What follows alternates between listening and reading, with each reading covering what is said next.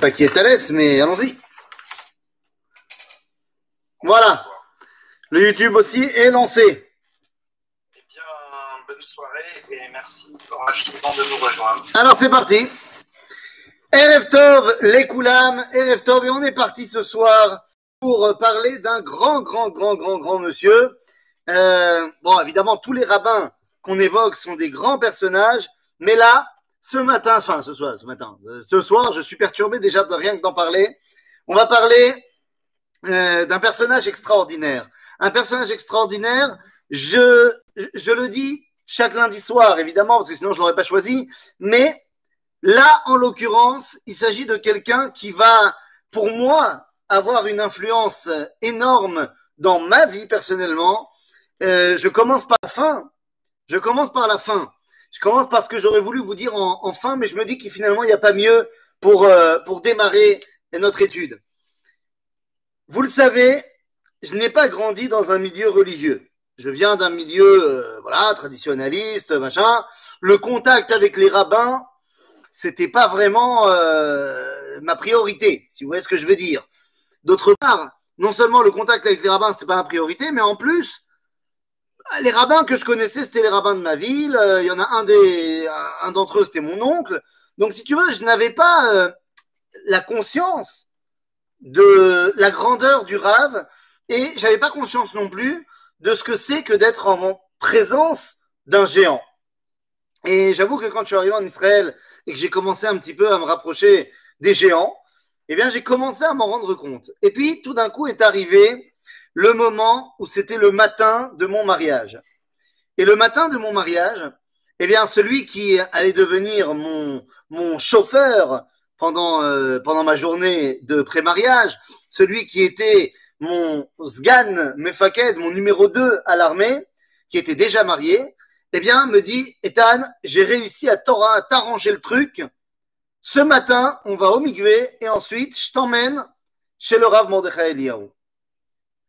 Et donc, il avait réussi effectivement à m'organiser un truc parce que ça connaissait la, la secrétaire euh, du bureau du Rav, machin. Et donc, eh bien, je me retrouve le matin même de mon mariage, après avoir été au Mikvé, eh bien, je me retrouve pour la première fois de ma vie devant le grand rabbin d'Israël, le Rishon Letzion, et pour la première fois de ma vie devant un rabbin qui est extérieur à ma. Et, et je vais rentrer dans le bureau du Rav Mordechai Eliyahu. Je suis complètement euh, pétrifié juste avant de rentrer dans le bureau. Et encore plus quand on me dit Bon, t'oublies pas, il faut lui embrasser la main dès que tu rentres. Non, imaginez-vous, je suis Ashkenaz. Ashkenaz, à ce niveau-là, voire même Archinaz, et j'ai aucune conscience de ces choses-là. Et je sais pas comment faire, je sais pas quoi faire. Je sais juste une chose. Je suis censé me marier dans quelques heures. Je vais voir le grand rabbin d'Israël et je sais absolument pas quoi lui dire. Mais les amis, je suis rentré dans le bureau et il a vu, j'étais effectivement, ben voilà, euh, euh, pétrifié. Je je savais pas, j'ai bugué, j'ai bugué. Et il avait un grand sourire et il m'a dit, אתה מתחתן היום? כן. אמרתי, וזו פעם ראשונה שאתה בא לראות אותי. כן. אמרתי, ואתה אשכנזי? Il dit oui, ah bah oui. Il dit c'est tu te maries aujourd'hui. Alors je dis oui. Bon ça vous avez compris. Après il me dit c'est la première fois que tu viens me voir. Et je lui dis oui. Il me dit tu es ashkenaz aussi. Il dit bah, bah oui, bah oui, oui, bah, bah, ça, ça se voit. Et là, il me prend la main et il me dit, tu sais, en général, chez nous, c'est les élèves qui viennent embrasser la main du rave. Aval, mais khatan, domel. Mais un khatan, c'est comme un roi. Et un roi, on se doit de lui faire du kavod. Et donc, c'est lui qui a pris ma main et qui m'a embrassé la main. Au moment où il m'a embrassé la main, euh, j'ai repris toute ma tête, je, je, me suis effondré en larmes et je lui ai embrassé douze fois la main. Et, et, tu sais, c'était des larmes d'une simcha shel, shel otzma. c'était une joie de, de, de, de, force énorme, une chaleur qui m'entourait. Je me suis dit, ben voilà, ça c'est la meilleure bracha qu'on pouvait jamais. Euh, voilà, j'ai, c'est bon, c'est bon, c'est gagné, c'est gagné, je peux y aller. Tu nous as révélé grand sod. Et c'est, c'est un grand, grand sod. C'était, un très, très, très grand moment. Et de là, ben, je suis parti à Maroupa. Alors voilà, c'était, pour vous faire rentrer dans, dans l'ambiance du personnage. Alors, Arav Mordechai Eliyahu. Arav Mordechai Eliyahu, tout d'abord, faut savoir qu'il est lui-même le fils du Rav Suleiman Eliyahu. Et je voudrais commencer ma première partie. Alors, vous pouvez voir euh, ma feuille de préparation du cours. Hein.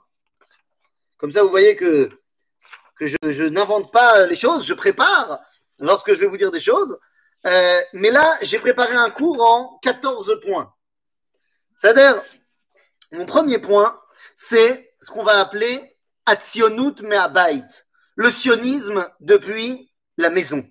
Qu'est-ce que cela veut dire? Eh bien, le rabbin Eliaou va naître à Jérusalem. Mais pourquoi il naît à Jérusalem, d'ailleurs dans la vieille ville?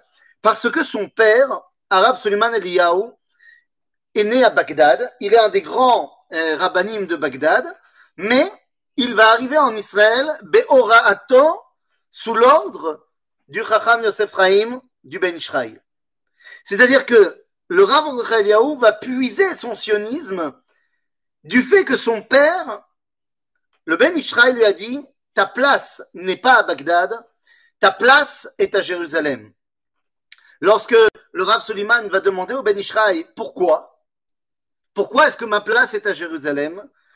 Le Ishraï lui répond Car ton fils sera un grand d'Israël.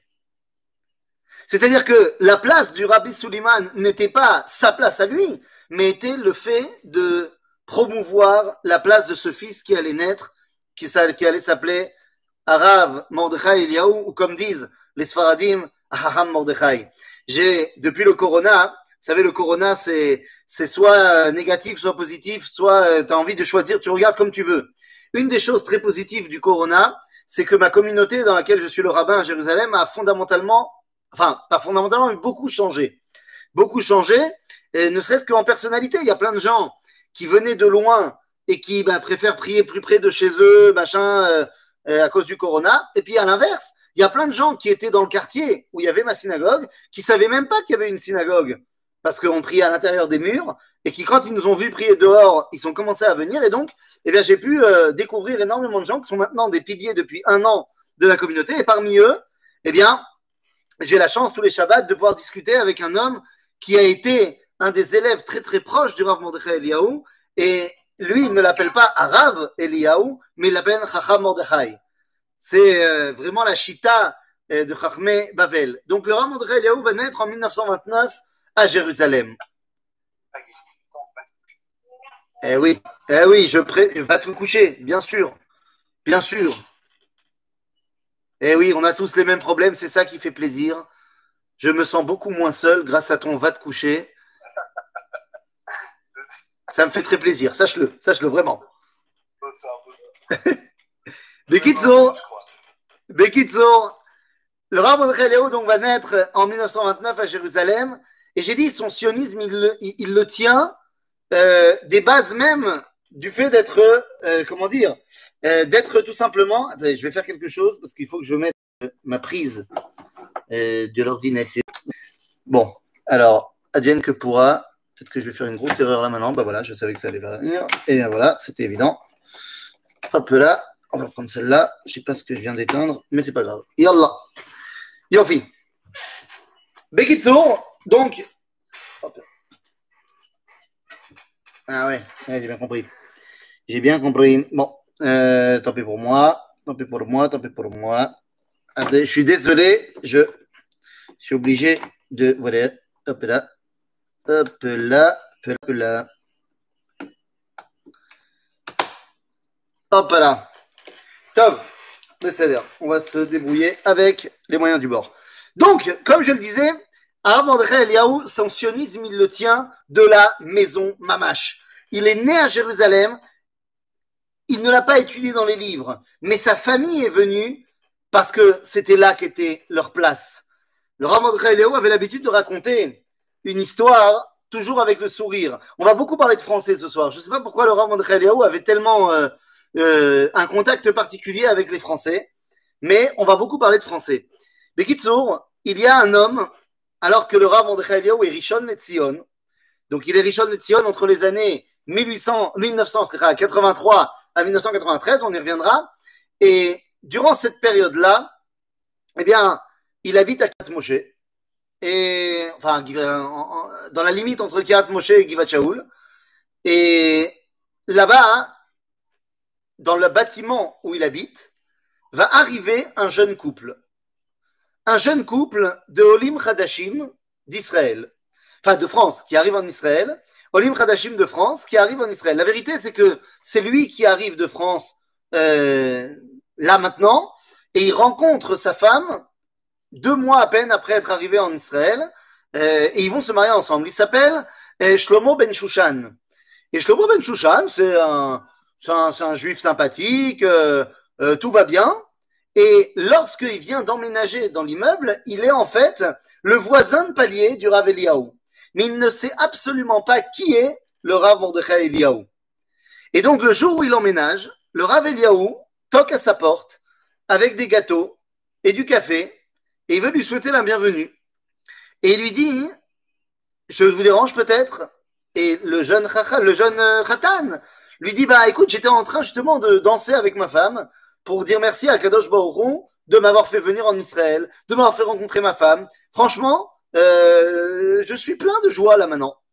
Et il dit à ce vieil homme qui est en face de lui, 70 ans à peu près, il lui dit euh, Est-ce que vous voudriez vous joindre à moi pour un petit, euh, une petite danse en remerciement à Dieu? Il dit Évidemment, évidemment. Et donc, ils se mettent à faire un, petit, un petit entre-deux. Et sa femme qui est en train d'applaudir à côté. Et voilà, il est content. Il ne sait pas qui est en face de lui. Mais le Rav André Eliaou racontera souvent cette histoire en disant que dans les yeux de ce jeune Shlomo, eh bien, il y avait tout l'amour pour Eretz Israël qu'on pouvait apprendre dans tous les livres qu'il y avait dans le Beth Midrash. Bon, évidemment, l'histoire, elle raconte pas, mais le Rav Zafrani, qui pendant 22 ans, 23 ans, sera le secrétaire particulier du Rav Eliaou, eh bien, lui racontera la fin de l'histoire. C'est qu'un jour, il raccompagnera, des, mois plus tard, il raccompagnera le Rav Eliaou chez lui un soir à 2 heures du matin. Un peu de bruit devant la porte, Shlomo ouvre, entrouvre la porte pour voir euh, qu'est-ce qui se passe euh, à 2 heures du matin devant, sa porte, et il voit son voisin Mordechai rentrer avec la tenue du Rishon Letzion. Et, et il se dit, mais c'est pas possible, mais, mais qu'est-ce que c'est? Et le lendemain matin, il va aller regarder un petit peu partout euh, qui est le grand rabbin d'Israël et il va tout d'un coup se rendre compte qu'il est le voisin de palier euh, du Rishon Letzion. Ah ben, c'est Stam Sipour qui nous montre que l'attachement à Israël du rabbin de et on verra tout au long de notre étude à quel point elle était évidente, elle était naturelle c'était un attachement profond et naturel du simple fait que ben, un juif, il est attaché à Eretz Israël, Nekuda. D'ailleurs, il dira très souvent, après, il sera encore plus virulent sur l'Alia pour dire il faut venir, après sa Keuna, c'est-à-dire une fois qu'il sera plus officiellement le Rishon Netzion, et on l'entendra très souvent dire la même phrase. Mais enfin, il faut que tous les juifs viennent en Israël. Et ceux qui ne peuvent pas venir en Israël, eh bien qu'ils achètent du vin d'Israël, qu'ils achètent euh, euh, des fruits d'Israël, euh, viennent passer les vacances en Israël quand ils peuvent. Mais qu'ils aient quelque chose qui les rattache à Eretz Israël. Et c'est ce qui nous amène à la première histoire. On va raconter plein d'histoires évidemment ce soir, mais à cette histoire où, en tant que Rishon Letzion, bon, vous savez, il va voyager énormément dans le monde.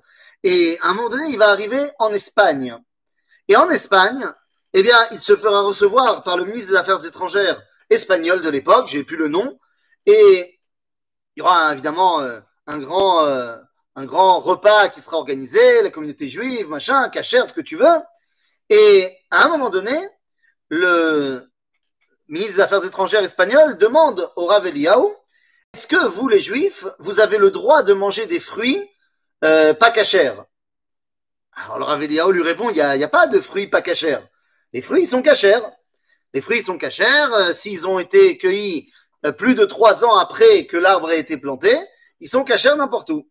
Il dit Ah bon, alors je peux vous faire goûter des olives? Il dit bah, Évidemment, évidemment, avec plaisir. Et donc il leur emmène des olives, un, bocal, un, un pot comme ça de euh, bien présenté, machin, avec des olives. Il dit Vous devez goûter nos olives. Nous sommes les producteurs d'olives les, plus goûteuses du monde. Nous nous enorgueillons partout dans le monde. Nos olives sont mouah, Et donc, on amène des olives. Tout le monde goûte les olives. Elles sont effectivement très bonnes. Et le Rav Eliaou dit, elles sont très bonnes, ces olives. Et là, il continue. Et il parle. Et il dit comment l'Espagne, elle est géniale. Et comment l'Espagne, elle est géniale. Et comment l'Espagne, elle est géniale. Attends, un pays qui produit des olives comme ça ne peut être que génial. Et le Rav Eliaou, il dit, il y a un truc qui cloche. Et lorsqu'il a dit la phrase qu'il fallait pas dire, il dit Eh ben, c'est pas chez vous qu'on trouverait des olives comme ça. Rav Eliaou Kam, et il a dit Ça, c'est pas possible. Demandez tout de suite, sinon j'arrête de manger. Demandez tout de suite, je veux voir le bocal. Je veux pas la présentation, je veux voir d'où viennent ces olives. Bah, ok, on va faire venir. Tu vois pas qu'ils ont fait venir les bocaux où il y avait marqué Kibbutz Glilot? C'était des olives d'Eretz Israël, oui, madame Et il dit, bah oui, bah évidemment, des olives aussi bonnes, ça ne pouvait pas venir d'ailleurs que de chez nous. Zé Achibour d'Eretz Israël qu'avait le Rav Mordechai Eliyahu. Rav Eliyahu, au-delà de son amour pour Eretz Israël, c'était une amour qu'il a, un amour dès son plus jeune âge, qu'il reçoit de ses parents, de Gmilut Rasadim. Gmilut Rasadim, il faut bien comprendre ce que ça veut dire dans le judaïsme. Ça ne veut pas dire simplement faire du chesed, mais c'est rendre le chesed qu'on a reçu également. Rendre le chesed qu'on a reçu. Vous savez, le Rav Eliyahu, à ses 11 ans, va devenir euh, orphelin de son père. Son père va mourir lorsqu'il aura 11 ans et il devra à ce moment-là commencer à aller financer sa famille. Il doit participer avec son grand frère eh bien, à aller vendre euh, des, grains de houmous au chouk pour euh, ben, amener un petit peu d'argent à la famille. Très vite, eh bien, on va le remarquer. Un homme va le remarquer et va le prendre sous son aile et va lui acheter tous les jours la quantité de houmous qu'il aurait vendu pour qu'il puisse aller commencer à étudier à la yeshiva de Porat Yosef dans la vieille ville de Jérusalem. Seulement, dans cette yeshiva, c'est bien, il a, réussi, a réussi à pouvoir y aller, mais c'est pas que quand il rentre à la maison, eh bien, il y a un bon repas qui l'attend. Très souvent, il ne mange pas. Il ne mange pas parce qu'il n'y a rien à manger à la maison. Imaginez-vous quelle a été la surprise. La surprise, mais vraiment, des années plus tard. Mais quand je te dis des années plus tard, il était déjà plus Rishon Letzion. Donc ça veut dire qu'on est au bord de l'an 2000. Au bord de l'an 2000, imaginez-vous la surprise des 14 personnes qui sont réunies au Haramenuchot à Jérusalem. J'ai plus la date exacte, mais on est proche des années 2000. Il y a 14 personnes qui sont en train de faire l'éloge funèbre d'un Yehudi Pachout, d'un Yehudi Hamoud Tzadik Pachout, Rabbi Shlomo Dawan. Alors, ça fait beaucoup de Shlomo déjà ce soir, c'est cadeau pour Eli. Donc, Rabbi Shlomo Dawan, personne ne l'appelle Rabbi, tout le monde l'appelle Shlomo. Eh, bien sûr. Il y a 14 personnes qui sont ses enfants et ses petits-enfants qui habitent encore euh, à Jérusalem, qui sont réunis pour euh, l'éloge funèbre de Shlomo Dawan. C'est un témani que personne ne connaît parce que toute sa vie, il a été tsanoua meod meod. Est-ce que vous pouvez imaginer la surprise lorsque en plein milieu des spédimes du petit-fils se pointe Arishon Letzion, Arav Mordechai Eliyahu Mais pourquoi Pourquoi qui que quoi Et tout le monde se demande est-ce que papy il avait des contacts avec le grand rabbinat d'Israël? Il dit pas du tout. Et là, le Rav Mordechai Eliyahu il dit j'ai aussi envie de faire des spédimes. Il dit mais comment? Il dit si je suis devant vous aujourd'hui en tant que Rishon Netzion, c'est grâce au Chacham Agadol Ve'anechbad Rabbi Shlomo. Ma? Quoi? Mais notre grand-père, il connaissait, était religieux, tu vois, mais c'est pas. Et il raconte que un jour qu'il termine ses études de la journée à Yeshivat Porat Yosef, il a 12 ans. Il est avec sa chavruta et le ventre gronde tellement fort qu'on l'entend au-delà de leur, euh, de leur discussion à la sortie de la yeshiva. Juste en face de la yeshiva, il y a Shlomo. Shlomo Dawan qui vend des falafels. Et il s'approche du petit Mordechai et il lui dit Je n'ai pas pu m'empêcher d'entendre. Il me reste des manottes falafel que je n'ai pas vendues aujourd'hui. Et j'ai pas envie de les jeter à la poubelle. Est-ce que je peux. Voilà, est-ce que tu connaîtrais quelqu'un qui pourrait vouloir en profiter? Il n'ose pas dire que lui il veut, alors il dit que c'est pour sa chavruta. Donc il emmène une mana à sa chavruta, il la mange tous les deux. Et il lui dit non mais t'as pas compris, je veux pouvoir donner toutes les manottes. Et donc il va donner à tous les enfants du chiour, qui pour la plupart n'avaient pas beaucoup à manger non plus, des manottes. Veshlomo Dawan. Depuis ce jour, et ce jusqu'à ce qu'ils aient terminé leurs études à Yosef, eh bien tous les jours, va garder exprès des manottes pour le petit Mordechai et ses amis. Et le Rav Mordechai Eliaou dira Si j'ai pu commencer mon étude de la Torah, c'est grâce à cet homme extraordinaire qui m'a nourri pendant mes premières années d'études. Et je n'ai pu me concentrer sur mon étude que grâce à ces falafels. Lorsque j'ai voulu lui dire merci la première fois, il m'a dit Chez nous, les témanim, on ne dit pas merci. On dit Yavducha Amim. Et il raconte que depuis ce jour-là, lorsqu'il est devenu Dayan et ensuite grand rabbin d'Israël, à chaque fête, à chaque Shabbat, il faisait envoyer une bouteille de vin, des matzot que lui-même avait, avait fait après Chatzot Ayom, l'Irvot Ragapesach, il faisait parvenir ses matzot à Shlomo Dawan pendant toute sa vie. C'est lui qui faisait chaque année. Il cherchait le plus beau étrog et le plus beau loulav. Il envoyait des milliers, le Rav Mais le plus beau, il l'amenait à Shlomo Dawan. Et quand il est arrivé sur son kever, il lui a dit, comme tu m'as appris tout simplement, Yavducha Amim. Gmilut Chasadim. Gmilut Chasadim, rendre au centuple le bien qu'on a fait à autrui. Et pourtant, on aurait pu ne jamais entendre parler du Rav Mordechai Eliyahu. On n'aurait pu jamais en entendre parler parce que lorsqu'il a 21 ans, il décide de prendre part à une action.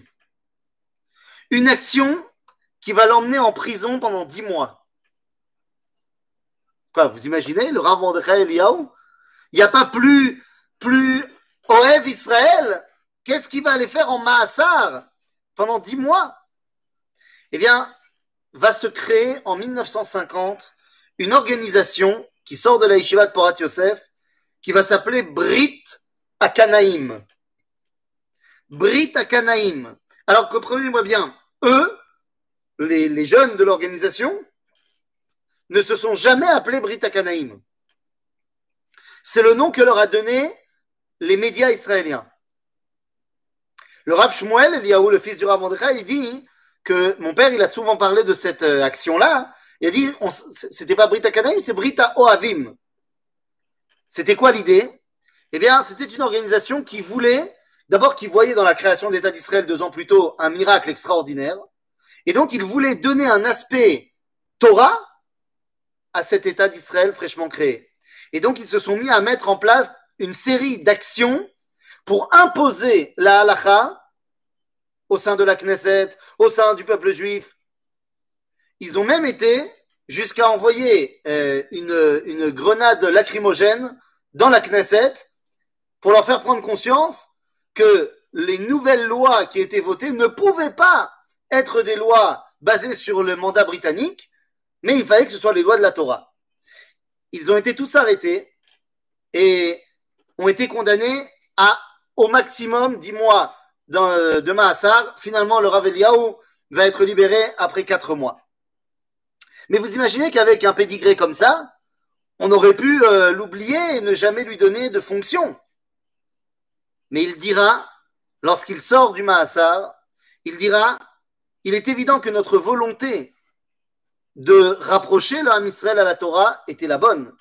Mais le chemin que nous avons emprunté était complètement erroné. Car nous ne pouvons pas obliger le peuple juif à vouloir suivre la Torah. Il est au contraire évident maintenant que nous devons aimer le peuple juif. Et s'il veut nous aimer aussi, c'est très bien. Et s'il veut aimer la Torah, c'est encore mieux. Mais nous ne devons être que à Ava pour Am Israël. Et donc, parce qu'il a reconnu son erreur, eh bien, au contraire, les portes de la grandeur du Rav Eliyahu vont s'ouvrir de manière complète. Deux ans plus tard, deux ans plus tard, en 1952, il fait une rencontre. Une rencontre qui va énormément influer sa vie, puisque deux ans plus tard, alors qu'il est à Jérusalem, euh, il entend dire qu'il y a un nouvel arrivé à Jérusalem.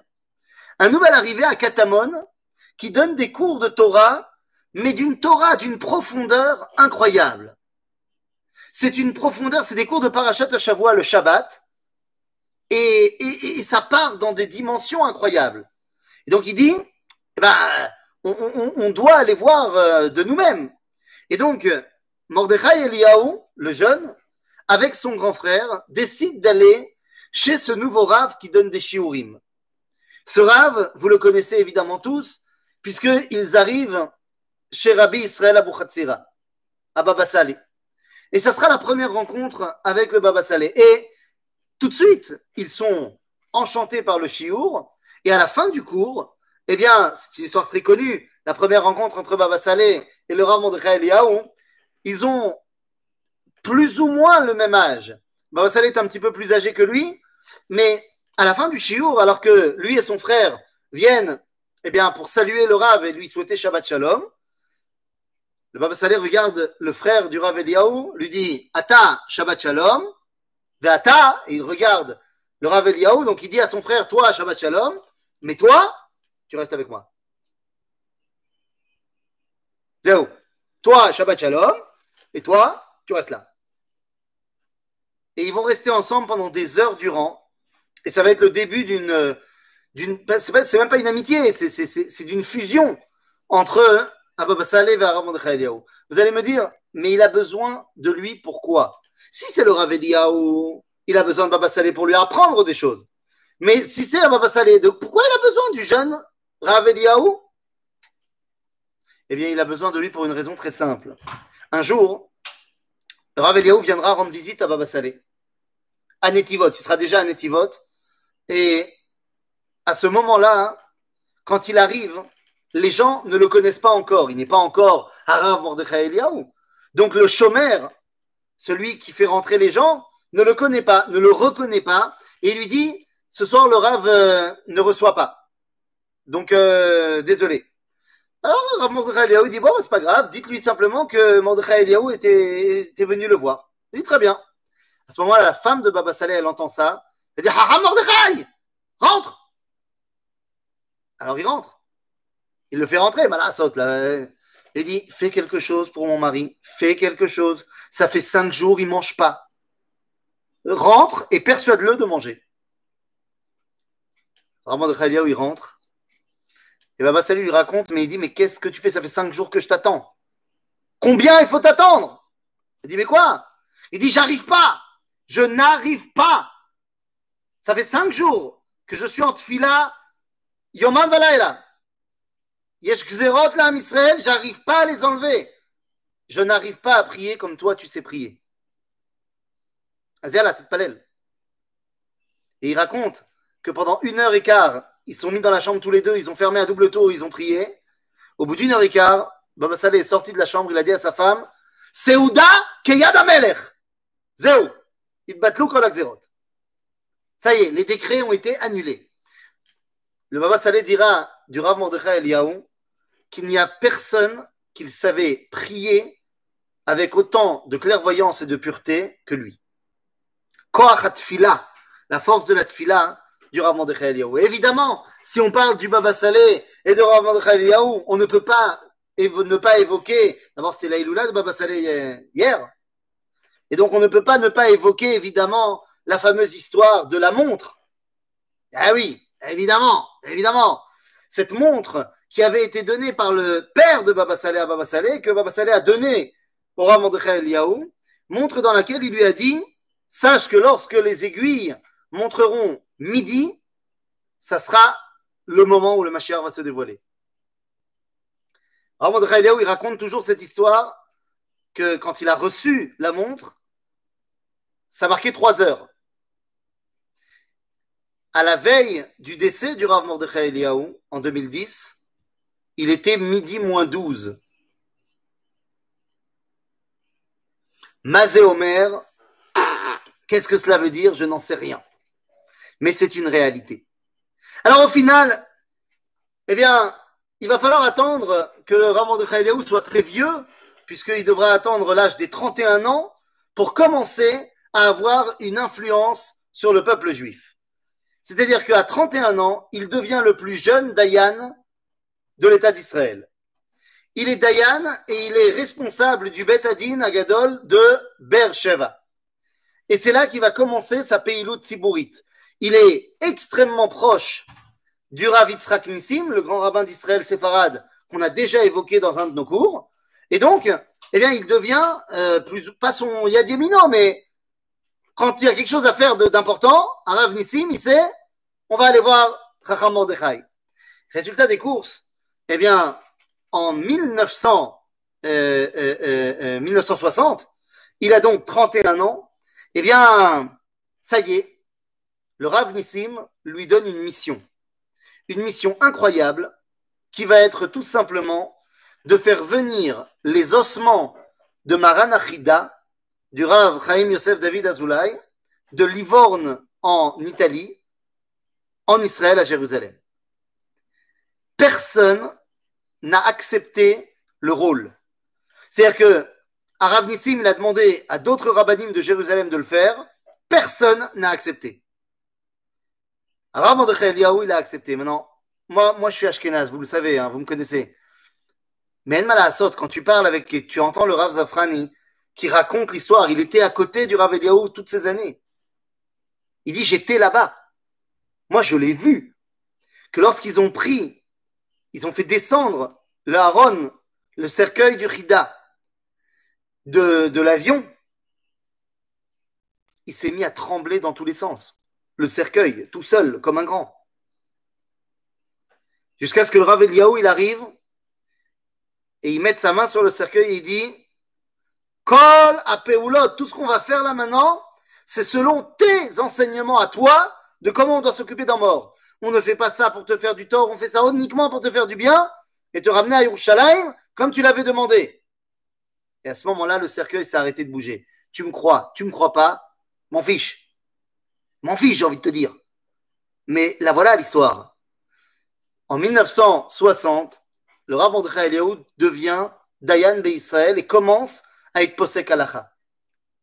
Posek Halacha, et il s'oppose fermement un concept qui était en train de, bah de, d'être en vogue dans la société israélienne rabbinique, qu'il y aurait des rabbins qui sont makelim et des rabbins qui sont machmirim.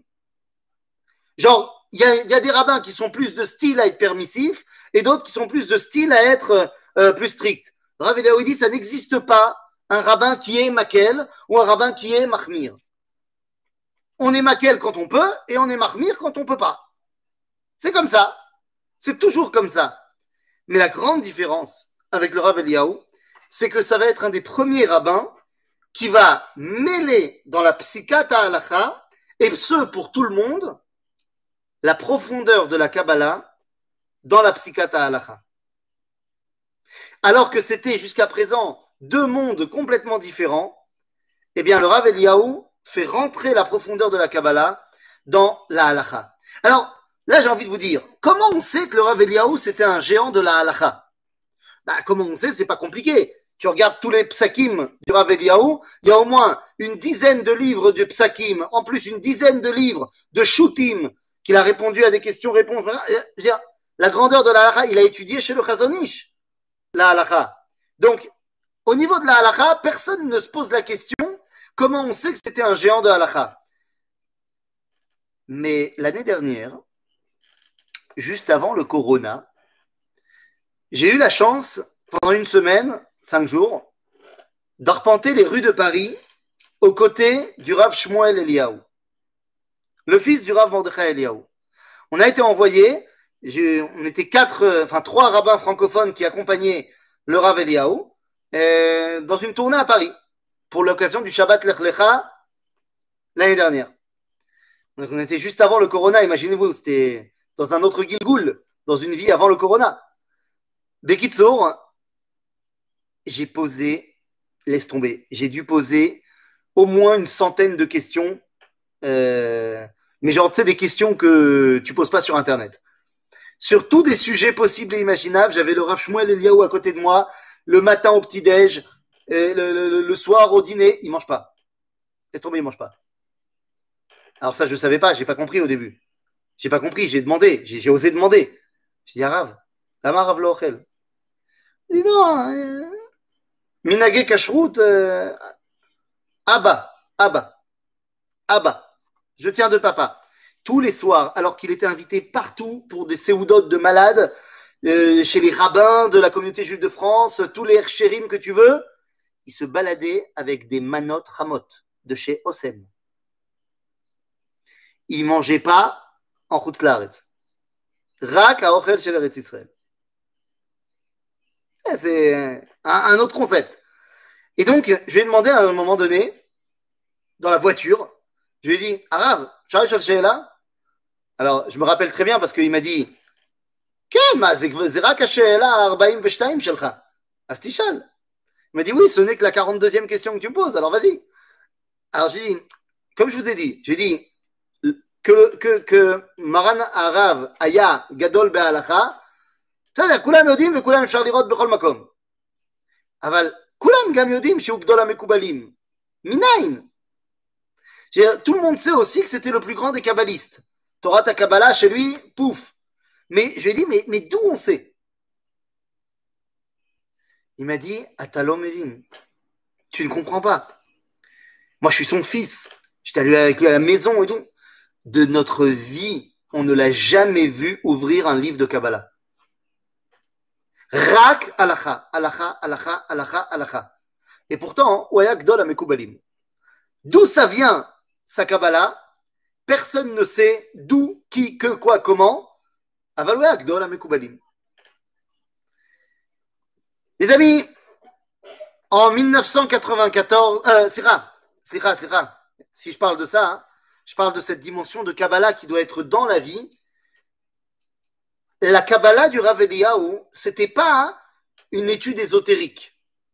C'était arriver à mettre en pratique dans le quotidien les cavanotes les plus élevées, les pensées, les intentions les plus élevées. Parce que pour lui, ces intentions des mondes supérieurs devaient pouvoir trouver eh bien, une signification ici. Et c'est ce que va raconter l'un des premiers restaurants cachers de Tel Aviv. Un des premiers restaurants qui va devenir restaurant cachère à Tel Aviv, eh bien, va devenir à cause, ou grâce, évidemment, au Rav Mordechai Eliyahu. À ce moment-là, il n'est pas encore Rav à Jérusalem, il est encore à Beersheba. Il est donc encore jeune. Il va à peine sur ses 36, 37 ans, un truc comme ça. Et il vient d'accepter de, donner une série de cours à Tel Aviv. Donc, il a pris euh, le bus le matin de Beersheba à Tel Aviv et il a commencé, il a enchaîné une série de cours. Il est 4-5 heures de l'après-midi et il a terminé. Et avant de rentrer à Beersheba, il se sent faible parce qu'il n'a pas eu le temps de manger le matin. Il est parti directement après la tfila, il est parti directement, il n'a rien mangé et il a parlé toute la journée. Il se sent un peu faible. Et donc il commence à arpenter les rues de Tel Aviv en cherchant un endroit euh, où il pourra manger cachère. Il n'y a pas. Il n'y a pas, on est dans les années 70, il n'y a pas. Ou peut-être juste avant 70, je ne me rappelle plus. Il ne trouve pas. Et donc, à un moment donné, il rentre dans un petit, euh, c'est un, petit restaurant, c'est, plus un, c'est plus un bouclard, c'est plus un, espèce de boui-boui, comme tu dis, qui a une cuisine vite fait avec deux tables. Et il vient voir le patron. Bah, attention, il n'y a pas d'autre employé. Il lui dit, Adoni, je te paye le double d'un repas si tu me permets d'utiliser ta cuisine pour que je me cuise moi-même mon repas. Mais je te paye tout. C'est-à-dire, non seulement je te paye le double, mais en plus je te rembourse l'huile que je vais utiliser. J'aimerais que tu me, tu me donnes deux œufs, je te les rembourse. Genre, je te, non seulement je te paye ce que j'utilise, mais en plus je te paye le double de mon repas. Bon, le mec il dit bon bah j'avoue que j'ai jamais eu une demande comme ça, c'est, c'est une demande intéressante. Euh, bah allez, pourquoi pas. Et donc le Rav Eliaou va dans la cuisine et il va commencer à faire toutes les péoulottes à Nidrashot. Il va prendre une poêle qui va euh, mettre sur le feu. Et le mec, il regarde. Il dit, c'est la première fois qu'il y a un mec qui travaille dans ma cuisine, je vais regarder quand même. Et il le voit cuire sa poêle sans rien dedans. Dit, C'est très très bizarre, qu'est-ce qu'il est en train de faire? D'abord, il l'a nettoyée. Je lui dis, mais elle était, elle était propre. Il l'a renettoyée, il l'a bien frottée. Ensuite, il l'a mis sur le feu, il n'y avait rien dedans. Vous comprenez qu'il était en train de la cachériser. Bélibouncal. Et ensuite, il prend les œufs, il les ouvre et il les regarde sous toutes les coutures. Le mec, il comprend pas, mais qu'est-ce qu'il veut? Il regarde évidemment s'il n'y a pas de sang dedans. Et ensuite, il les met sur le feu et machin. Et ensuite, il va couper le pain. Et ensuite, il va. Et quand il va arriver au moment de Netilat Yadaim et qu'il fait Seou Yodechem Kodesh, et le patron, il voit qu'il y a tellement de kavana pour préparer une omelette. C'est une omelette, hein. concrètement, on parle d'une omelette. Hein. Il dit, mais c'est incroyable. Et il lui demande, mais pourquoi vous faites tout ça? Il dit, mais parce que cette omelette, elle ne- n'est pas seulement pour me recharger mes batteries, mais elle est là pour me faire prendre conscience que ma vie vient d'Akadosh Baruch. À la suite de cette rencontre-là, eh bien, ce restaurant deviendra le premier d'une longue liste qui auront la Théouda de à Tel Aviv. Faire descendre les cavanotes, les intentions les plus élevées, Baolam Hazeh. Et puis enfin arrive 1983. 1983, eh bien, il devient Rishon Letzion. Entre parenthèses, il succède donc au Rav Ovadia Yosef en tant que Rishon Letzion et il va battre en nombre de voix hein, le Rav Ben Sion Abashaoul, qui deviendra plus tard euh, Rishon Letzion. Donc, euh, euh, euh, non, qu'est-ce que Enfin, qui, il, il- bat le Rav Ben Sion. Quoi qu'il en soit, eh bien, il deviendra à ce moment-là Rishon Letzion aux côtés du Rav Avrum Shapira. Rav Avraham Elkana Shapira, Rosh Yeshivat Merkaz Harav, et le successeur de la Torah du Rav Kook. Ils vont être ensemble pendant dix ans, Rabbanim Rashim d'Israël, de mémoire de Rabbanut Arashit. De mémoire de Rabbanut Arashit. Il n'y aura jamais eu une symbiose aussi grande entre le Rav Arashi à Ashkenazi et le Rav Arashi à Sfaradi qu'entre le Rav Eliyahu et le Rav Shapira. Ils étaient non seulement en symbiose rabbinique, mais ils étaient des amis extrêmement forts. J'en veux pour preuve une simple évidence. Alors que le Rav Eliyahu a grandi à Porat Yosef, alors qu'il vient des Chachmé, Sfarad, Chachmé, Bagdad, ce que tu veux, ses enfants, il les enverra étudier à la Yeshiva de Merkaz Arav. Parce que le Rav Eliyahu disait de la Yeshiva de Merkaz Arav dans laquelle il donnait un cours yomi. Tous les jours, il donnait cours à la Yeshiva de Merkaz Arav pour une, une chaboura euh, sélectionnée au préalable et un, groupe d'études particulier. Il dira de la Yeshiva de Merkaz Arav que c'est la Yeshiva dans laquelle il y a la Torah la plus authentique, la plus vraie, la plus chesed shel emet qu'il ait été donné de rencontrer. Alors, il y a tellement de choses à dire. Kdushat Ayeladim. Pour lui, Ayeladim, l'avenir d'Israël, c'est la chose la plus importante qui soit. Et c'est la raison pour laquelle, eh bien, lorsqu'il, Israël va revenir à Hebron, va revenir à Hebron après 1967, il n'est pas encore grand rabbin d'Israël. Il est grand rabbin, enfin, il n'est pas grand il est, est déjà rabbin au Beddin à Gadol, à Jérusalem, il n'est pas encore grand rabbin d'Israël. il va être un des premiers à venir une fois que la guerre est terminée. Il vient à Marata Marpella. Et à ce moment-là, il rencontre un des sheikhim, un des sheikhs de Hebron. Il y a encore plein de soldats qui sont là-bas. Et il dit, le cheikh, il lui parle en arabe, et lui dit, c'est un scandale, regarde-moi ça. Il rentre dans le tombeau d'Abraham, d'Ibrahim, avec des chaussures toutes sales. Ils n'ont pas honte. Le Rav lui dit, tu vois, c'est toute la différence entre nous et toi. Il dit, comment? Il n'y a pas de respect à avoir? Il dit, va d'ailleurs qu'il y a un respect à avoir. Bien sûr que tu as raison. Mais la différence, c'est que toi, quand tu rentres dans la maison d'Abraham, dans le palais d'Akadosh eh bien, tu es un invité. Un invité, il se doit d'être sur son 31. Il se doit d'être pile poil. On est les enfants d'Akadosh Et un enfant, il a été joué dans la boue, et il va quand même rentrer dans le palais du roi pour faire un bisou à son papa le roi. Et le roi, il s'énerve pas contre lui, parce que c'est son fils. Anachnu Yalde Hashem.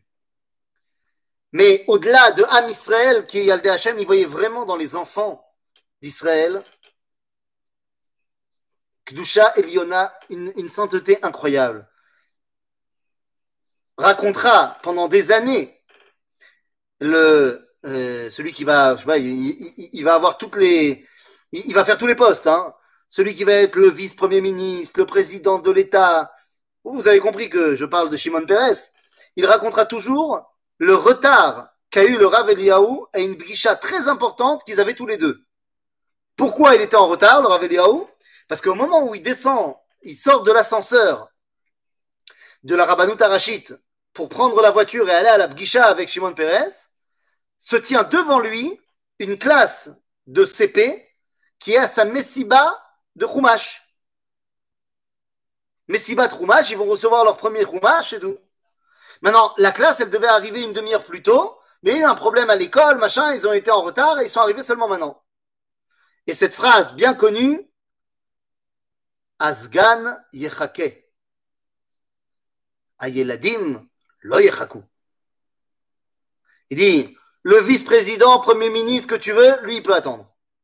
Les enfants d'Israël, ils n'attendent pas. Et on se rappellera évidemment de sa visite dans une de la grande synagogue de la Congregation du Massachusetts. Lorsque le Rav Eliaou va être en visite, eh bien, il arrive dans la synagogue, mamache, la synagogue, un bijou de beauté. Et en plein milieu de la dracha de RF Shabbat, Rav il regarde tout le monde et il dit Chachour po Chachour Comment ça, Chachour Mais on a mis les lumières à fond, euh, qu'est-ce qui se passe? Non Yesh po L'oroim kloum Et les gens commencent à parler et se demandent Mais qu'est-ce qu'il a, le Rav? Si bien que tu vois pas que le président de la congregation, il est ophtalmo. Alors il vient voir le Rav et lui dit Quoi de Rav Je me permets, je suis le grand docteur blablabla, blablabloum. Et euh, peut-être que vous avez un problème aux yeux parce qu'il y a beaucoup de lumière ici. Il dit, mais de quoi tu parles? Il n'y a pas un seul enfant dans la synagogue. Il dit, ben oui, mais parce qu'ils font plein de bruit, les enfants, on ne peut pas se concentrer. Il dit, une synagogue sans enfants dans la synagogue, c'est Gamour. Le lendemain matin, toute la synagogue a été pleine d'enfants, et effectivement, on n'entendait rien à la tfila, mais c'est l'homme une synagogue sans enfants, c'est la mort de la synagogue. Kipshuto. Kdushat Yeladim.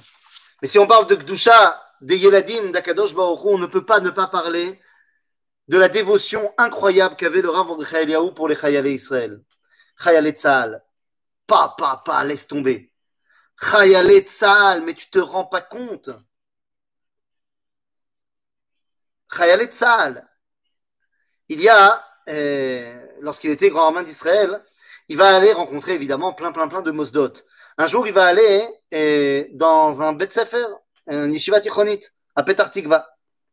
Et il raconte une histoire à Petar Tikva. Il dit, je vais vous raconter maintenant, les enfants, quelle est la grandeur de Chayale Israël.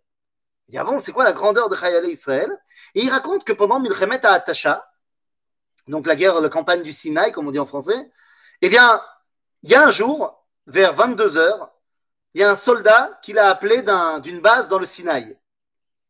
En fait, c'était la responsable en chef des communications qui a appelé le Rav Eliaou. Il dit voilà, Kvodarav, euh, j'ai un soldat qui demande euh, à vous parler de toute urgence. Il dit il faut savoir que dans le Sinaï, on a beaucoup de problèmes de connexion, donc on n'a qu'une demi-heure par jour où on est connecté avec le reste du pays. Donc euh, voilà, mon soldat, il dit que c'est une question de vie ou de mort. On dit bah, très bien, alors passez-le moi. Et le soldat, il dit Kvodarav, comme on est très éloigné de tout le monde, notre approvisionnement en eau, elle est extrêmement euh, limité. Donc je voulais savoir qu'est-ce que je devais faire au niveau de Netilat Yadayim. Est-ce que je dois faire à chaque fois que je vais aux toilettes ou est-ce que je ne peux faire qu'une seule fois? Est-ce que je dois manger mon sandwich dans, un, dans une serviette? Et la responsable des communications, elle pète un câble. Elle dit, mais c'est pour ça que tu vas me prendre de, de, laver les mains? Et le Rav Eliaou dit, mais vous comprenez pas euh, vous comprenez pas On parle en code. Vous comprenez pas, mais on parle en code. C'est pour la réussite de la guerre. Vous, vous, comprenez pas, c'est des codes. Il dit ah bon Oui, oui, c'est des codes. C'est des codes très très importants. Alors il lui dit, bah alors euh, voilà ce que tu vas faire, c'est que quand le matin tu fais une tilat daïm, tu es matné, tu fais un tnaï que c'est une tilat daïm pour toute l'année, pour toute la journée. Et si tu as besoin d'aller aux toilettes, et eh ben tu te laves avec du sable et euh, Et le Khayal dit non mais je, je, veux être sûr, je cherche pas des coulottes. Je veux être sûr. Et le Rav Mordechai Eliaou, il dit, il sort le téléphone comme ça et il parle à Dieu, il dit, regarde, regarde tes enfants. Regarde Kdoshe Chayale Israël, à quel point ils sont prêts de Messirut Nefesh pour toi. Nous, à ce moment-là, il a raccroché. Le Menaël de l'école de Petar Tikva, il dit Arav, est-ce que je peux raconter la suite de l'histoire? Il dit Comment ça, la suite de l'histoire? Quelle suite de l'histoire? Ben, Le Khayal, c'était moi. Et à la suite de l'histoire, on a raccroché et on a été bombardé par les Égyptiens. On a été bombardé, mais de partout, laisse tomber. Une pluie de bombardements qui a duré pendant sept minutes. C'était les sept minutes les plus longues de ma vie. Tout le monde était caché.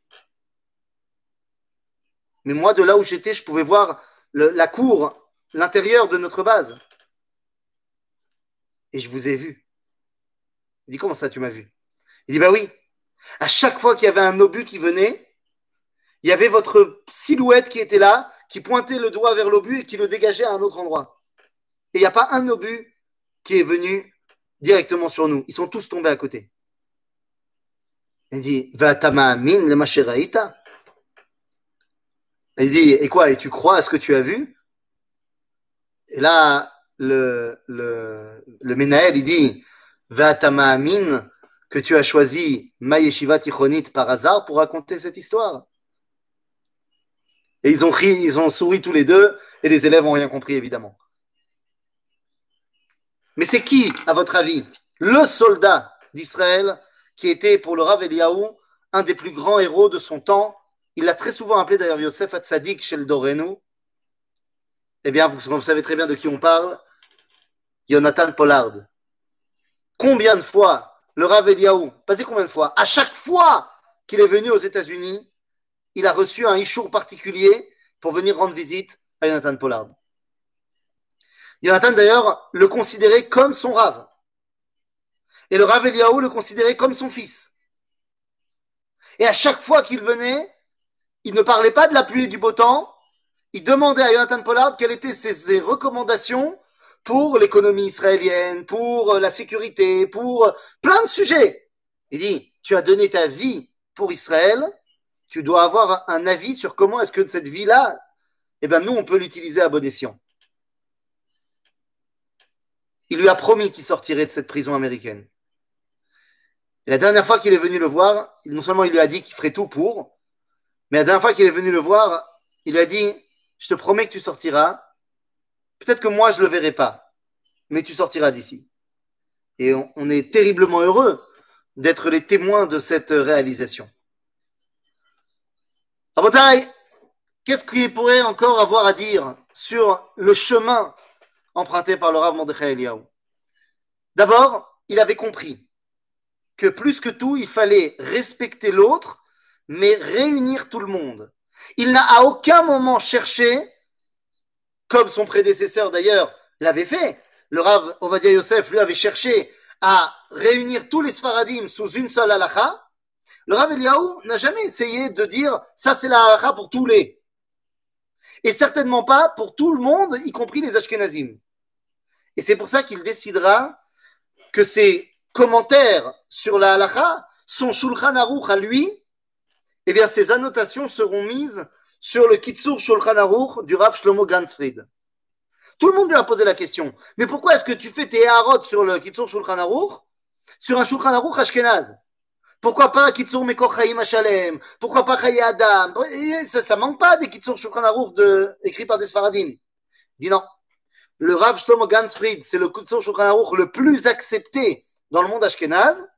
C'est lui qui est le plus étudié.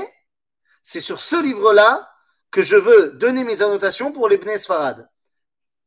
Comme ça, on peut être tous dans la même bibliothèque. C'est l'inverse qui s'est passé quand Rabbi Yosef Karo a écrit le Shulchan Aruch et que l'Ashkenaz, le Rema, a écrit ses annotations sur le Shulchan Aruch. Donc la boucle est bouclée, si vous voulez, grâce à cela.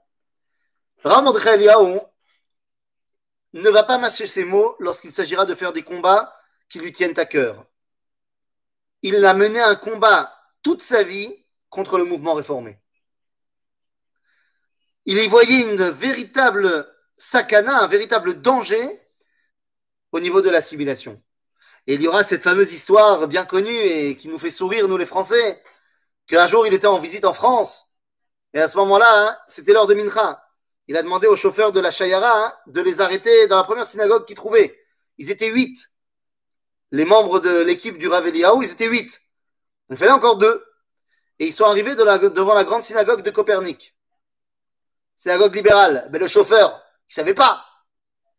Il a dit une synagogue, euh, il a pris la première synagogue euh, dans le quartier. Et donc on a dit au Rav que c'était une synagogue euh, libérale.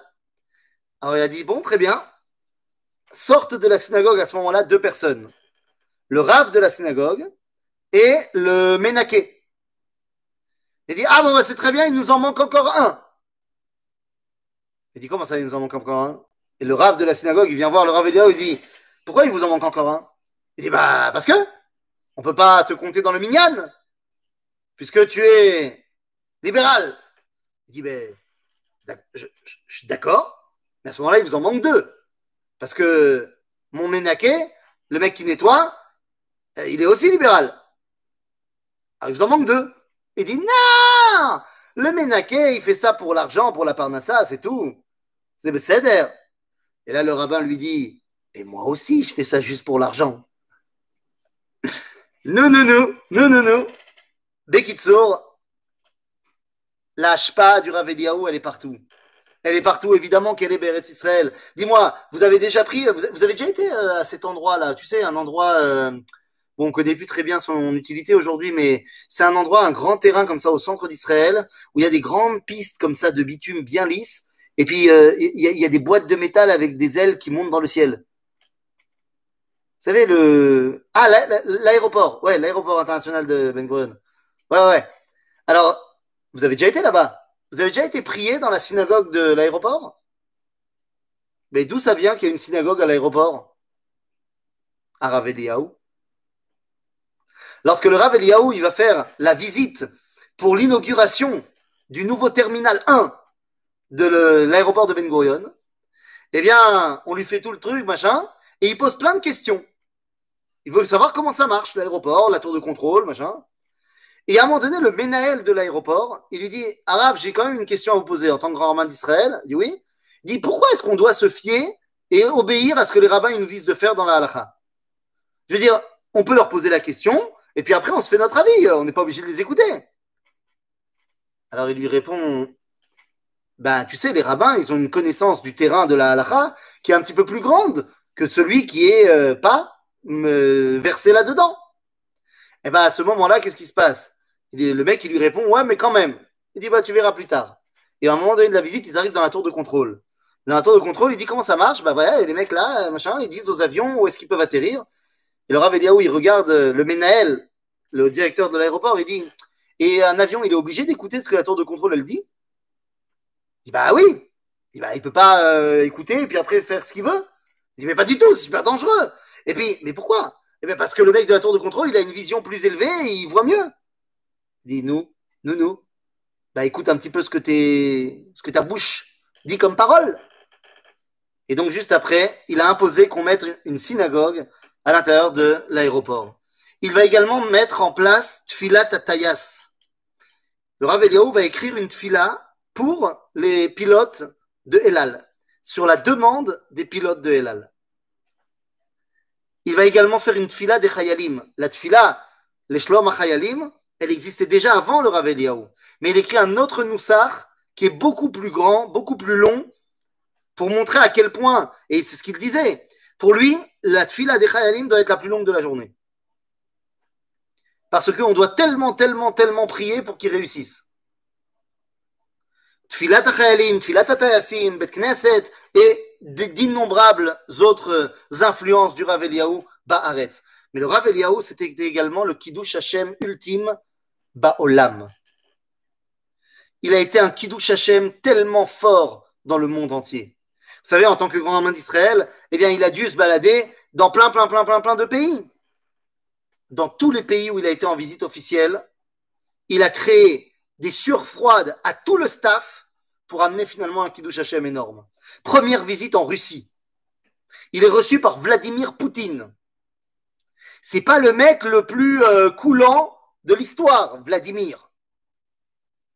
Ils vont être reçus par Vladimir je sais pas si c'était au Kremlin ou je sais pas, euh, mais euh, une salle euh, magnifico, des choses, des chaises, mais laisse tomber, mais d'un cuir fantastique, d'un ripoude extraordinaire, d'un rembourrage génial. Le tsar a dû s'asseoir sur cette chaise. Le Rav Eliaou était avec la délégation de tous les rabbins de Russie, la fédération des rabbins de Russie il a donné l'ordre à tous les rabbins de ne pas s'asseoir. Quand les Russes ont vu ça, ils ont dit Mais pourquoi? Il dit On ne s'assera que lorsque vous aurez changé toutes les chaises par des chaises en plastique. Il dit Mais, mais, pourquoi? Comme ça, c'est comme ça. J'ai dit chaises en plastique. Grand rabbin d'Israël, sinon je m'en vais. Bon, ben ils ont été chercher les chaises en plastique. Pendant qu'ils ont été chercher les chaises en plastique, les rabbins russes ils lui ont demandé en hébreu, lama? Il dit ben parce que tous les Géonais Ashkenaz Veroussia, de toutes les générations, ils ont toujours écrit dans leurs écrits qu'ils ne s'asseyaient jamais dans les fauteuils rembourrés en Russie. Parce que la tradition là-bas, c'est que les fauteuils étaient faits de lin et de laine, de Issour Chatnez, chez Assour Be'ana. Et donc tous les grands maîtres de la Torah de Russie dans toutes les générations, les chassidim et tout ça, même quand ils avaient les moyens, ne voyageaient pas en première classe dans le train, mais voyageaient en troisième classe pour être sur des sièges en bois et pas risquer de s'asseoir là-dessus. Quand ils ont amené les chaises en plastique, Vladimir est arrivé. Il a demandé Mais pourquoi vous avez demandé les chaises en plastique? Le Rav Eliaou a dit Je peux vous poser la question de quoi sont faits vos magnifiques chaises? Il dit Bah, de lin et de laine, comme la tradition le veut. Et il lui a expliqué le Issour Chatnez, Vladimir Poutine a dit qu'il n'avait jamais rencontré quelqu'un qui, face à lui, était capable de rester fier face à ses croyances. Qui douche Hachem Gadol. Et que dire Et que dire de sa rencontre avec le président brésilien? Il a une grande discussion avec le président brésilien. Et il lui offre, le Rav va offrir au président du Brésil un Tanakh. Sefer Asfarim. Il est chrétien. Seulement, il s'en fiche un peu. Et pendant toute la discussion, il joue avec des billes, des grosses billes comme ça en métal, qu'il pose sur le Tanakh. le Rav il dit à son traducteur, il dit, dites au président d'enlever les billes du Tanakh. Il dit, mais non, mais ça se fait pas, on va pas lui dire ça. Vous lui dites d'enlever les billes du Tanakh. Et je sais pas si vous imaginez le ping-pong. Il lui parle en hébreu et l'autre, il veut pas traduire et il lui dit, mais qu'est-ce qu'il a dit? Il me dit, non, mais tout va bien à un moment donné, le président, il s'énerve. Il dit, mais qu'est-ce qu'il veut celui-là? Et le traducteur, il ne veut pas traduire. Le Ravelio se lève, il prend les deux billes et il les enlève du Tanakh. À ce moment-là, le président se lève, il va dans sa chambre, enfin dans la pièce d'à côté, quoi. Et il fait appeler le Rav Il Ils se disent, oh, il va avoir ta crise diplomatite. Et quand il sort de la, de la chambre pour se remettre de ses émotions, il fait une accolade énorme au Rav Eliaou en disant Slicha, Slicha. Je ne me rendais pas compte de l'importance et de la grandeur du Sefer Atanach. Slicha.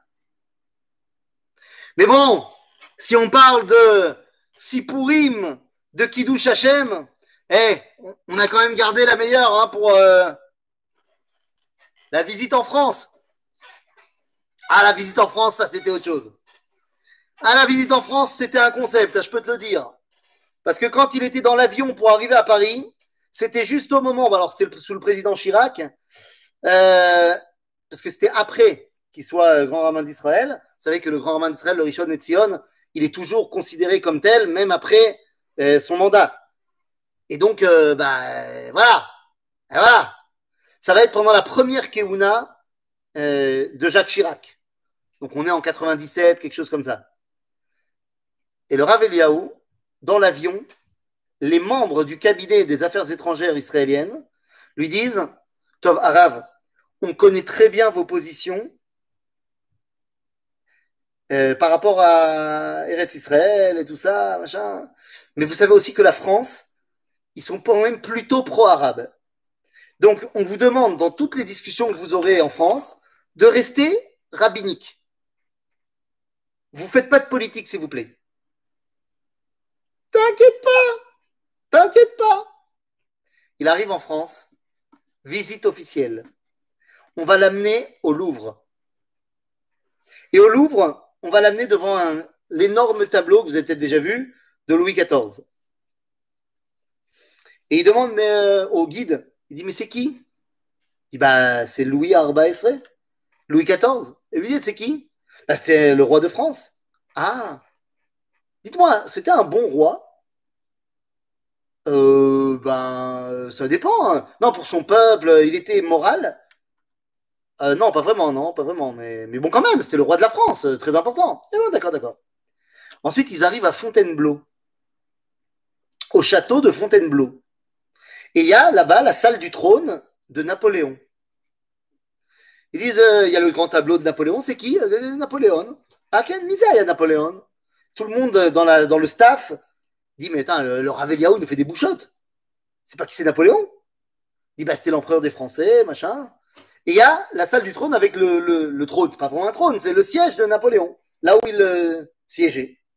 Il dit ah, Il est beau euh, ce siège, c'était à qui? Napoléon. Ah, ah. C'était l'empereur, c'est ça, vous m'avez dit Il était bien? Il était quelqu'un de bien, moralement? Ah bah pas vraiment, mais bon, euh, écoutez, quand même, le roi des Français, l'empereur des Français. Il dit, très bien. Il me plaît beaucoup ce fauteuil. Combien il coûte? Il dit, comment ça, combien il coûte? Mais c'est pas à vendre, enfin, c'est un trésor national, on peut pas le vendre. Ah, vous êtes sûr? Mais je peux payer, hein Il dit, non, oh. Et on coupe court à la visite. Le soir, il y a le grand dîner avec M. Chirac et tous les représentants communautaires. Évidemment, le grand rabbin d'Israël, Rav Eliaou, est là et il va prendre la parole. Et il dit, dans ma visite aujourd'hui, on m'a amené au Louvre et on m'a montré les portraits des rois de France. J'ai fait semblant de ne pas savoir qui c'était. Le traducteur, qui traduit en français, commence à falsifier la traduction. Manque de bol, la rabbinite Svia Eliaou, la femme du Rave, parle français. Elle dit à son mari, il te mitonne, il dit pas ce que tu dis. Alors il se tourne vers le traducteur et lui dit, merci, je vais me passer de vos services. Et il se tourne vers le grand rabbin de France et lui dit, c'est toi qui vas traduire. Ok, donc euh, pourquoi pas Et à ce moment-là, ça continue. Et le Rav Citruc euh, va commencer à traduire. Et il dit, et je suis arrivé devant la salle de Napoléon et j'ai demandé qui c'était. Et tout le monde avait peur que je leur fasse honte. Et j'ai demandé si c'était un mec bien. Et il m'a dit non, c'est pas un mec bien, mais bon, quand même, c'est le trésor de France. Et il y avait sa chaise. Et j'ai demandé combien on peut l'acheter. Et on m'a dit, mais c'est pas à vendre, enfin, c'est trésor national. Et là, il change de voix, il se tourne vers le président. Et il dit, vous voyez, vos rois d'il y a 300 ans, qui n'étaient pas forcément des gens bien, vous les respectez et vous n'êtes pas prêts à vendre leur héritage. Et vous voulez que nous, nous acceptions que vous, Français, vous vouliez manquer de respect à nos rois qui ont 3000 ans d'histoire et qui étaient les rois du tzedek et de la morale. Et vous voulez qu'on vous laisse vendre leur héritage, la terre d'Israël. Vous n'avez pas honte.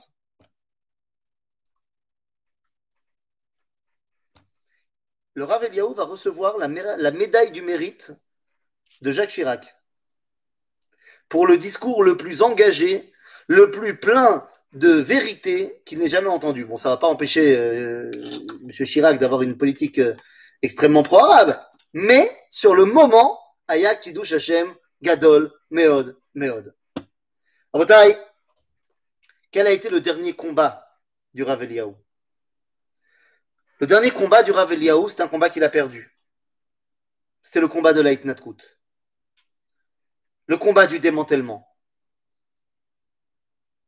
L'Aitnatkut à Gaza, le démantèlement de la bande de Gaza, il a été un des plus grands combattants pour que ça n'arrive pas. Finalement, ça a eu lieu. On le sait. Il a été extrêmement blessé.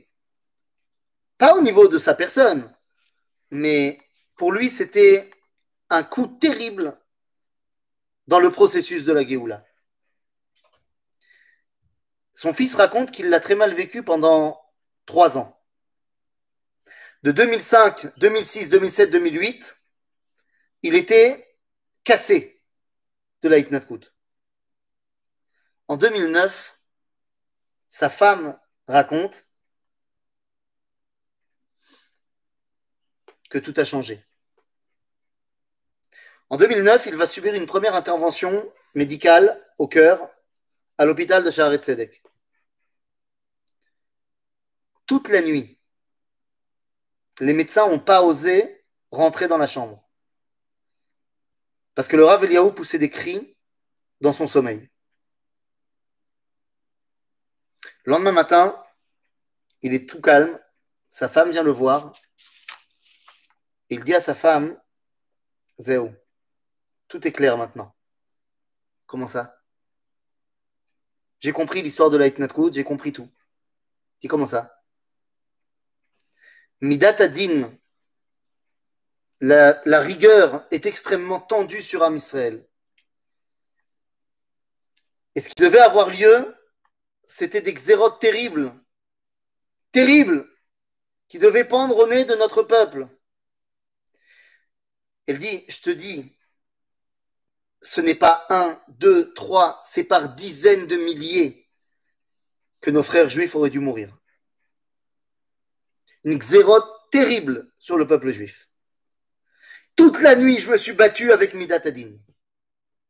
Et j'ai demandé qu'on enlève les xérotes. Toute la nuit Rien à voir. Il voulait rien entendre.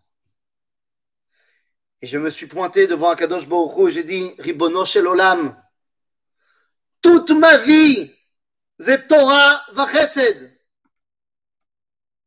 אז יש משהו שצריך לשלם? אז il faut payer pour rembourser Midatadin Moi, j'ai de quoi payer.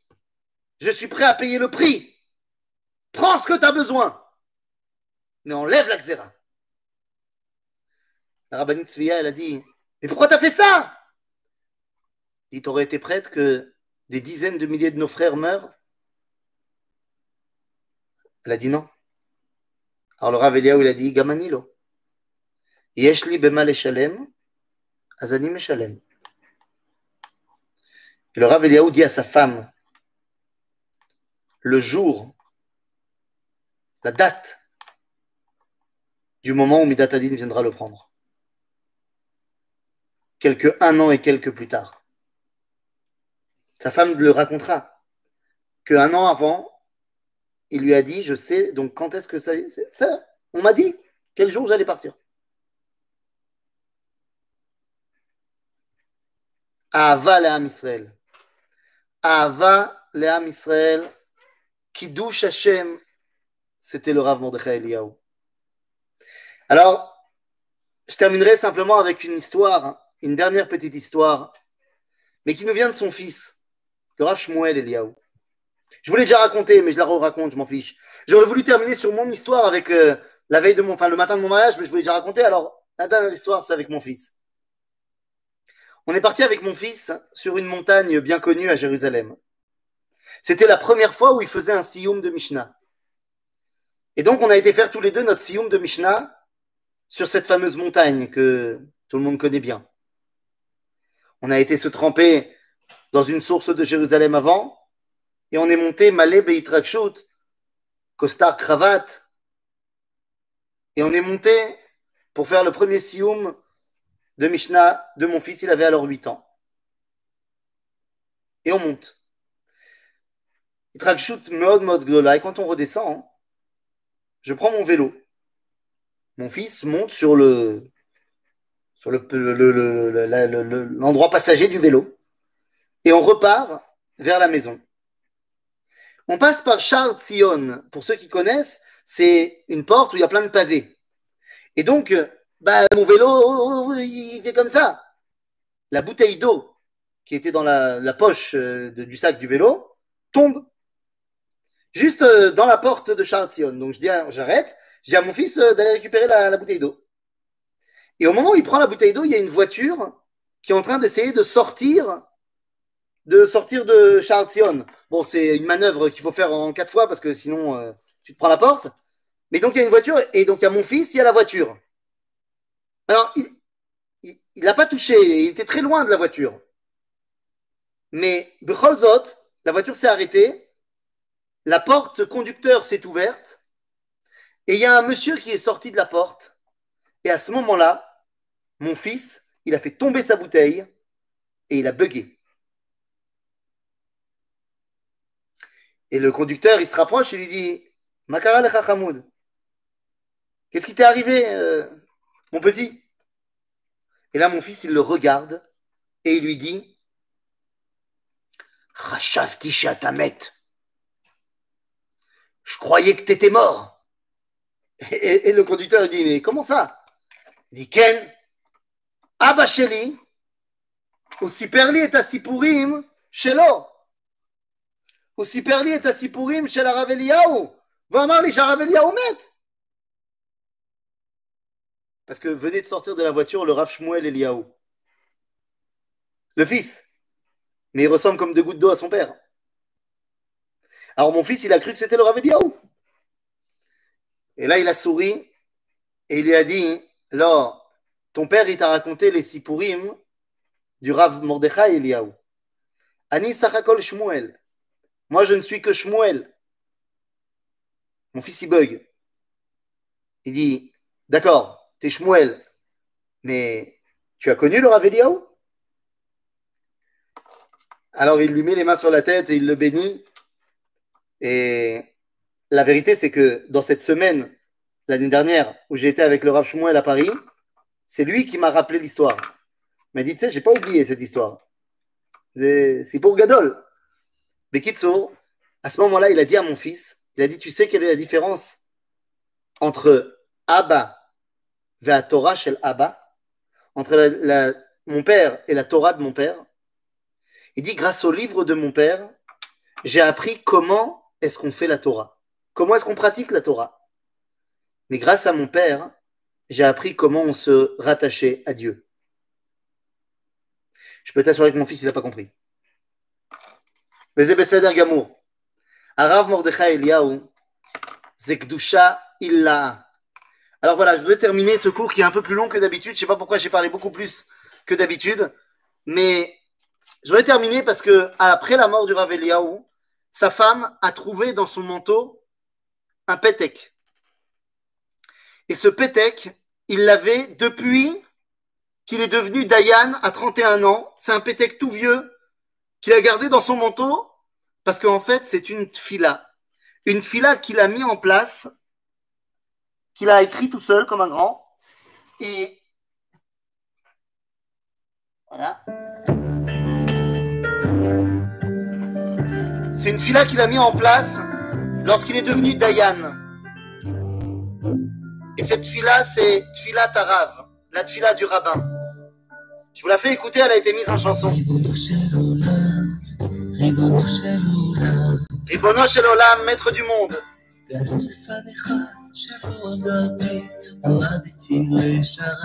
Tu sais très bien que c'est pas moi qui ai demandé de servir ton peuple, de leur rendre la justice. Je sais que je ne suis rien du tout.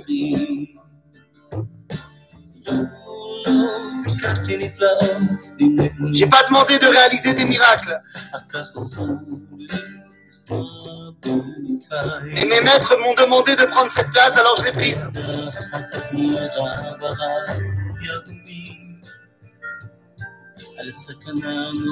Mais je suis tout à fait conscient du danger qui plane sur moi. Alors, Ibono Shel Olam, s'il te plaît, aide-moi.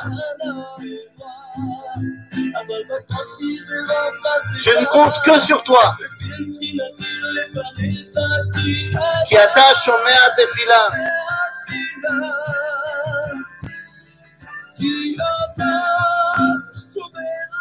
Dans la tefila, il demande que Dieu lui donne la clairvoyance de ne pas dire là où c'est tamé taor et là où c'est taor tamé, de ne pas dire là où c'est kacher pasoul, de là où c'est pasoul kacher,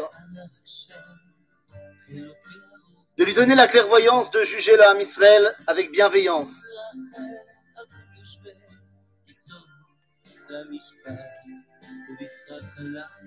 C'est de ça qu'on parle.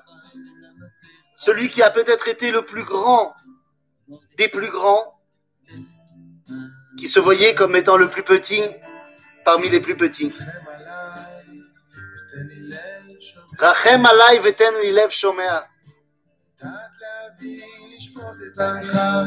Le Rav Shmuel Eliyahu nous a dit, quand on était à Paris, que le secret, le secret de son père, c'était de savoir et de comprendre très profondément que lorsque un juif se rapproche d'Akadosh Baruch ça me rapproche moi aussi d'Akadosh Baruch même si je ne le connais pas. Et si un juif s'éloigne d'Akadosh Baruch c'est moi qui m'éloigne d'Akadosh Baruch avec toute ma barbe. Et c'est pour ça que nous avons cette responsabilité les uns envers les autres. C'était les paroles du grand rabbin d'Israël, Rav Mordechai Eliyahu Zatzal, celui qui aura été Aviem chez Yaldé Israël, le papa des enfants d'Israël, c'est nous. Chazak ou Baruch, et à bientôt les amis. Ouais, j'étais un peu chaud là ce soir.